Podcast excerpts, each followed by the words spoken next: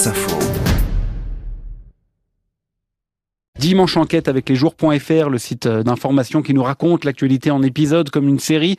Aujourd'hui, on est dans le registre de l'enquête policière avec le deuxième anniversaire de la disparition de Tiphaine Véron. C'était euh, le 29 juillet 2018 à Nikko, au Japon. Le Japon où l'on retrouve euh, Caroline Gardin. Bonjour. Bonjour. C'est vous qui écrivez cette enquête pour euh, les jours. Vous vous êtes rendu sur les lieux de cette disparition. Redites-nous d'abord qui est Tiphaine Véron et dans quelles circonstances elle a disparu? Tiphaine Véron, c'est une jeune femme passionnée de culture japonaise qui a 36 ans. Elle est originaire de Poitiers où elle travaille euh, ben, comme auxiliaire de vie scolaire avec des enfants handicapés. Euh, c'est quelqu'un qui a fait euh, des études en histoire de l'art, qui est vraiment très cultivé. Et en fait, euh, Tiffen avait fait un premier voyage de deux semaines à Tokyo en 2013. Euh, tout s'était très bien passé. Euh, elle est revenue enchantée. Elle avait ramené des cadeaux. Et donc finalement, elle se décide de retourner au Japon au mois de juillet 2018 pendant trois semaines. Et en fait, elle a préparé ce séjour vraiment très méticuleusement. Elle arrive à l'aéroport de Narita le 27 juillet 2018. Et puis, elle se dirige vers Nikko. C'est la première étape d'un voyage de trois semaines. Et c'est là, dans son hôtel, qu'elle va disparaître mystérieusement le 29 juillet 2018. Et vous, vous êtes donc allé dans cet hôtel de Nico, là où euh, elle a été vue pour la toute dernière fois Oui, je me suis rendue à plusieurs euh, reprises à Nico, donc pour lesjours.fr, et dans l'hôtel où elle a disparu. Et c'est une ambiance qui est euh, très étrange parce qu'on n'entend vraiment aucun bruit, sauf celui de la rivière derrière l'hôtel.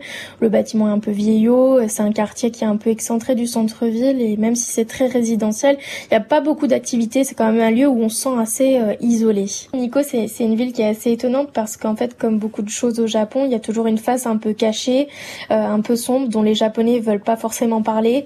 Euh, c'est quand même une campagne, c'est une ville de la campagne japonaise. Euh, euh, qui est à bonne distance de Tokyo, mais la seule différence c'est qu'il y a beaucoup de touristes et euh, voilà c'est un patrimoine euh, sacré qui attire énormément de monde. c'est un coin à la beauté très sauvage avec des montagnes, mais aussi des, des animaux sauvages, des ours, des serpents. Hein. Mais ce qu'on dit pas sur Nikko, c'est que tout proche il y a des spots de suicide qui sont très connus. il y a beaucoup de faits divers dont on parle pas, et puis il y a une certaine activité, ben, comme dans tout le Japon, de la mafia japonaise. Et elle, Tiffany Véron, elle a donc disparu ce 29 juillet 2018 à Nico et on, ignore tout encore euh, aujourd'hui de, sa disparition. Tout à fait. Depuis deux ans, euh, la famille Véron, bah, elle remue euh, ciel et terre pour la retrouver parce qu'en fait, sa disparition, c'est un peu comme un gigantesque puzzle dont il manque la majeure partie des pièces. Et puis, surtout, l'enquête, elle est au point mort depuis plus d'un an. la police japonaise a tendance à pas vraiment communiquer, donc on a du mal à savoir ce qui a été fait concrètement ou pas.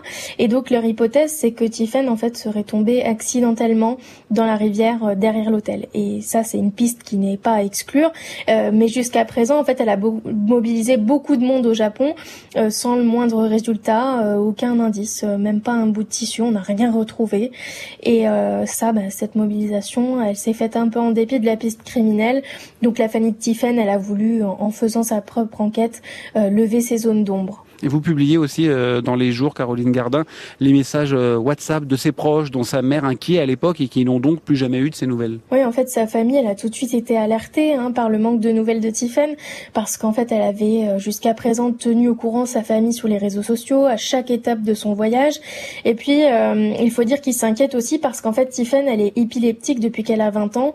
elle n'a pas fait de grosses crises depuis plus d'un an. Elle a un traitement qui la stabilise.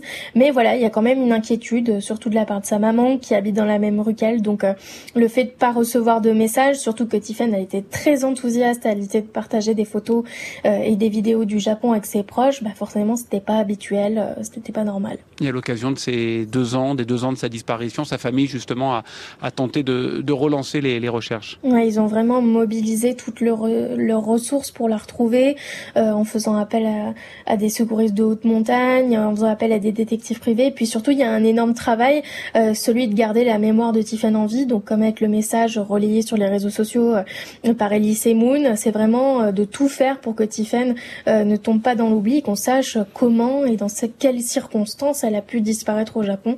c'est quand même un pays réputé comme étant l'un des plus sûrs au monde. L'énigme de la disparition de Tiffen Verron à lire donc sur lesjours.fr. Merci beaucoup Caroline Gardin, Dimanche Enquête, tous les dimanches sur France Info.